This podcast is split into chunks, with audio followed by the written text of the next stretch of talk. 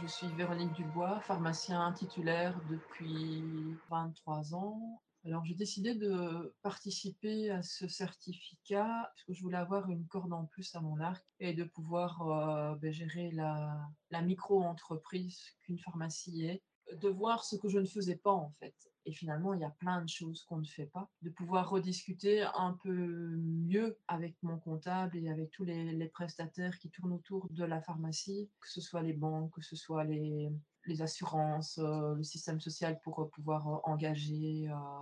Au niveau du contenu des, des cours, les premières parties jusqu'au mois de décembre, c'était très théorique. Effectivement, il faut pouvoir retravailler dedans, très très intéressant. Après, la, deuxième partie jusqu'au carnaval pratique aussi.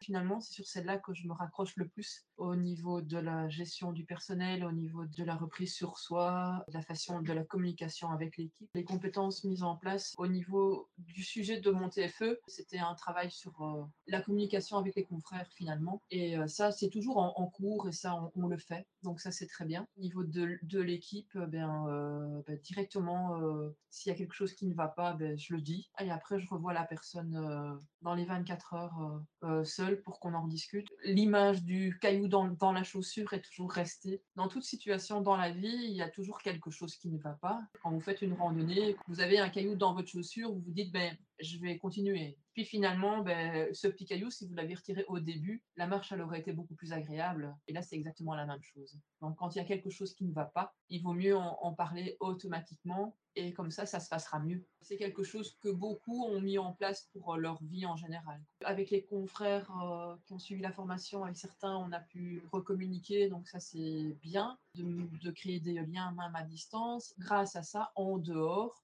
les confrères proches, ben, on a pu euh, collaborer différemment.